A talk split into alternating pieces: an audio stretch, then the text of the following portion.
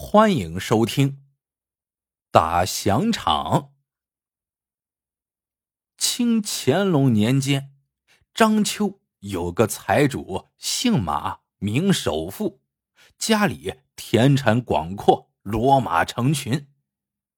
这一年麦收时节，马家得了个好收成，马首富就志得意满起来，问大家：“我这什么都有了。”可外面还是有很多人不知道我马首富，你们给我说说，怎么才能让别人都知道我呢？管家张所才就说：“主人，要别人都知道咱富，这又有何难呢？打响场不就行了？”马首富听老一辈人说过打响场，顾名思义。就是打场打出响声来，给打场的牲口身上多挂几个铃铛，牲口走起来哗哗的响，叫外人听见了就知道他家啊今年收成好。马首富就说：“这打响场再响，能有多大动静？”张所才笑道：“嗨，主人是要有多大动静。”就能有多大动静？到时候啊，只怕全县的人都能听见呢。张所才给马首富出了个主意，让马首富把打场的麦场挖成一个坑，打下木桩，再在上面铺上厚厚的木板子，木板下面系上千万个铃铛，然后如平时打场一般，上面铺上麦子。骡马拖着六轴来回走动，木板和铃铛发出隆隆的响声，一定能传很远。这里呢，给大家解释一下啊，这六轴又名路轴，是用石头做成的圆筒形农具，于儿时的农村最为普遍，是碾压场院卖谷的农具。这马首富一听，哎。这办法不错呀，便让张所才去办这件事情。没过几天，一切都准备好了。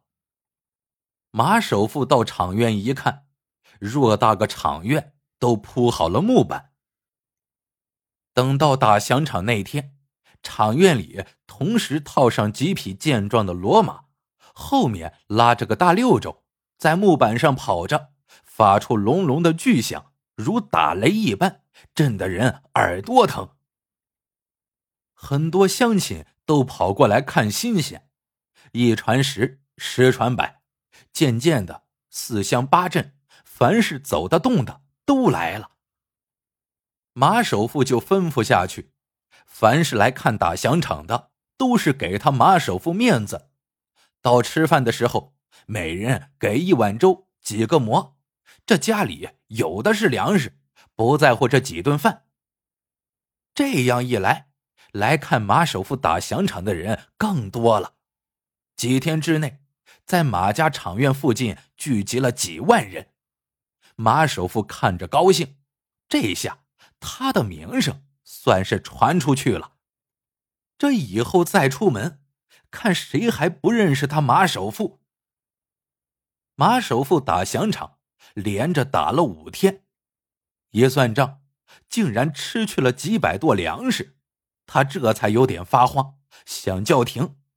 可还没等他叫停呢，就来了几个县里的差役，二话不说，把铁链套在马首富脖子上，把他呀给拉走了。马首富不知道自己犯了什么罪，就稀里糊涂的到了县衙大堂，县令大人坐在堂上。面沉似水，一拍惊堂木，说道：“大胆刁民，你可知罪？”马首富跪在堂下，说道：“小民一直安安分分，真是不知道犯了什么罪。”大人，县令黑着脸说：“这几天你家里好热闹呀，我在县衙里都听见响声了。”你把这么多人聚在一起，想干什么？有人举报你聚众谋反，可有此事？马首富觉得脑袋嗡的一下大了，自己打个响场，竟扯上了造反这样的大罪名，这可不是闹着玩的，吓得他体如筛糠，连连磕头，说道：“启禀大人，小民冤枉呀！小民只是打打响场，请大人明察。”县令说：“哼，你家打个响场就闹出这么大动静，可见你本事有多大。这要是造起反来，谁能挡得住？”马首富还想辩解，县令却给了他一顿板子，只打得他皮开肉绽，然后把他关进了大牢。在大牢里。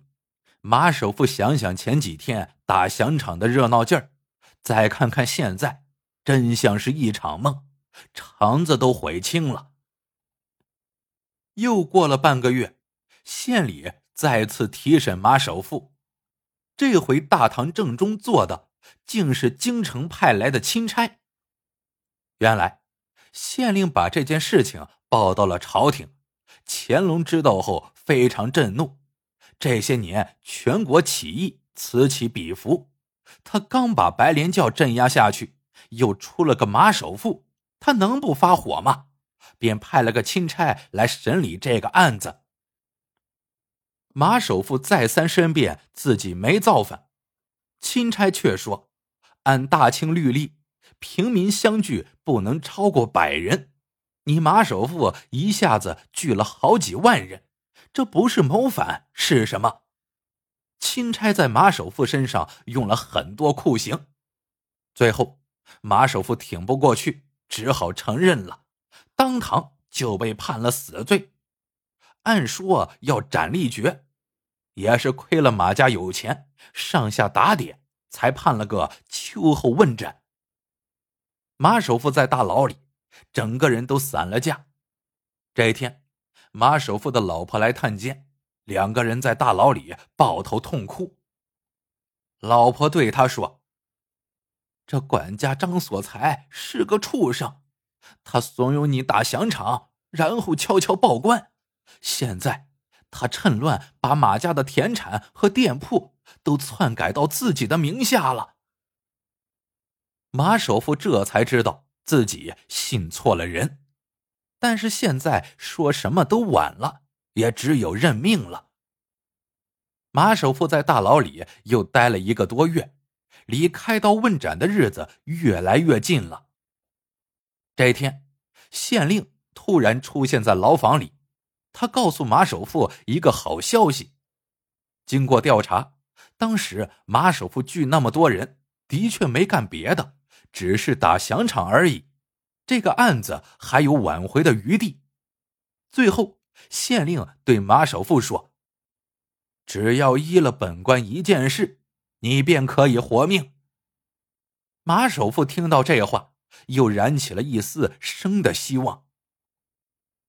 原来，京城里的乾隆皇帝闲来无事要下江南，正好要路过章丘，县令就想出个别出心裁的接待办法。要在乾隆路过的地方全部铺上绣金地毯，这说起来容易，那可是一百多里地呀！一个县哪能拿出这么多钱来呀？县令就想到了马首富。县令说：“这个虽然你有冤情，但朝廷已经定案了，我一个县令也不好随意翻案。”我早就听说你家祖辈藏下一笔黄金，只要你能拿出来，就说明你没有谋反的意思。我呢，再向上面美言几句，这你的性命便能保下了。马首富暗自吃惊，他们马家的财富的确不光是那些田产和店铺，还有几代人积攒下的一批黄金。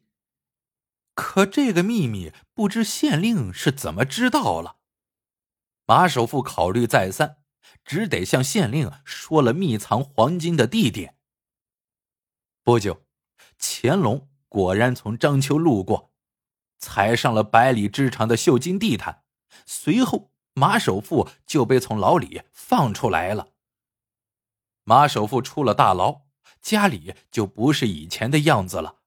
他的房屋田产都姓了张，成了张所财的。马首富全家就在过去的柴房里住，这日子过得是一贫如洗。马首富出来之后才知道，乾隆来章丘的时候是多么热闹，地毯一铺就铺出了上百里地，上面用金丝绣着“万寿无疆”，一眼望去，到处都是红彤彤、金晃晃的一片。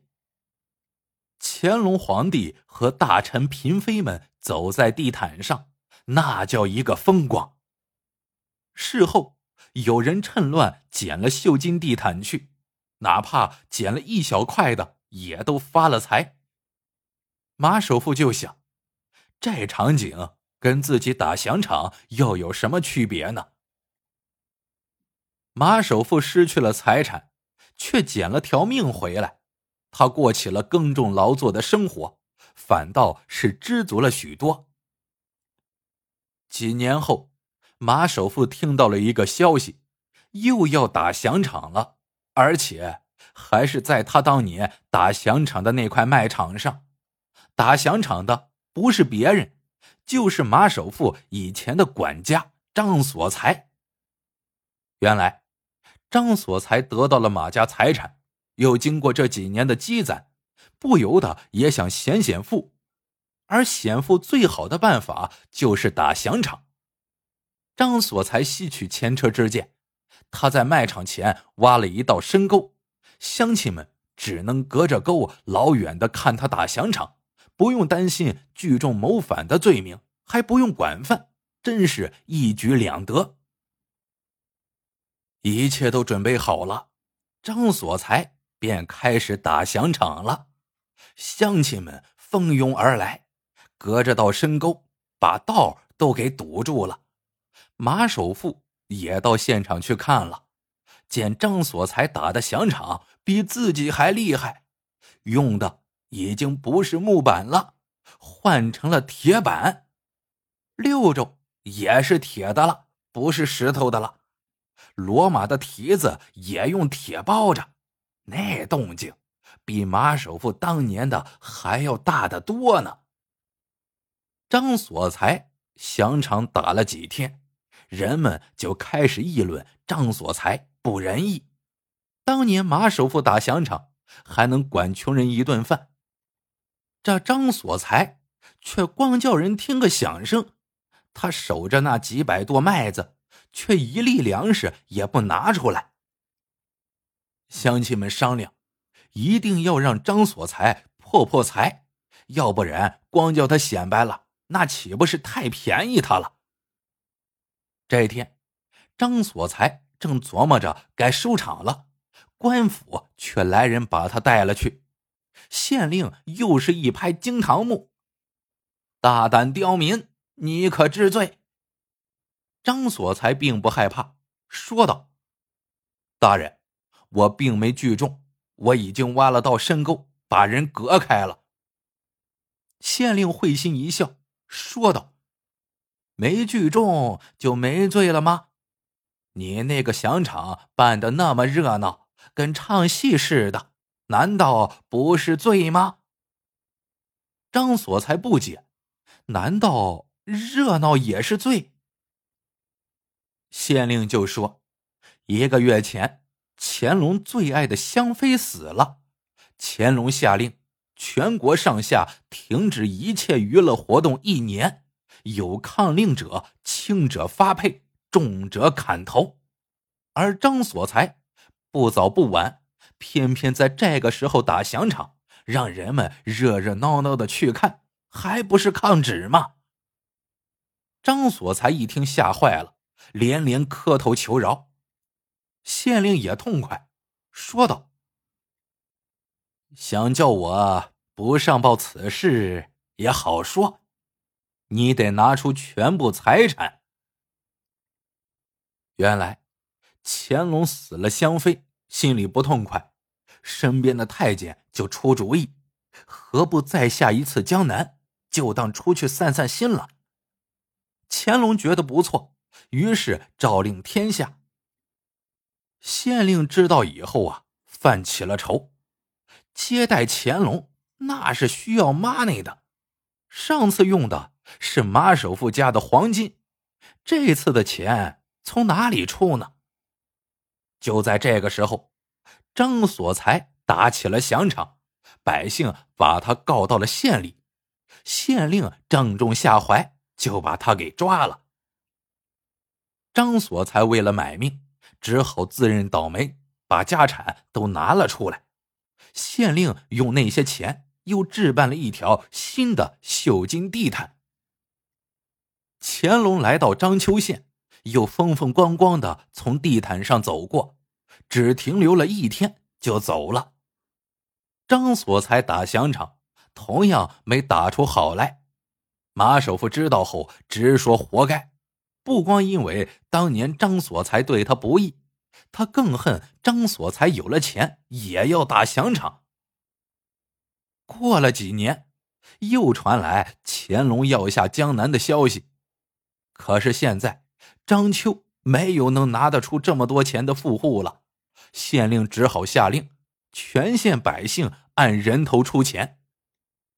这时。马首富已经老了，但他脑子不糊涂，看到乾隆一次次下江南，不禁叹息了一声：“哎，这皇上这么爱打响场，什么样的江山也承受不了啊！看来这大清也长久不了啊！”这话还真叫马首富给说着了。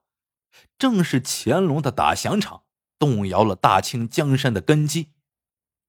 马家世代的积蓄还不够乾隆两次从章丘路过的花费。章丘只是个小地方，而乾隆六下江南要经过多少个这样的地方呢？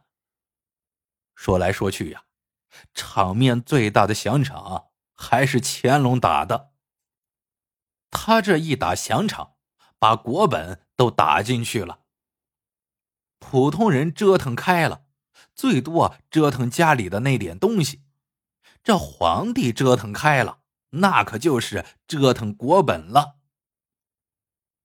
多少年后，当地人有了钱，就想显摆，就有人说他这是打响场。打响场这个词便在当地流传了下来。好了，这个故事到这里就结束了。喜欢的朋友们记得点赞、评论、收藏，感谢您的收听，我们下个故事见。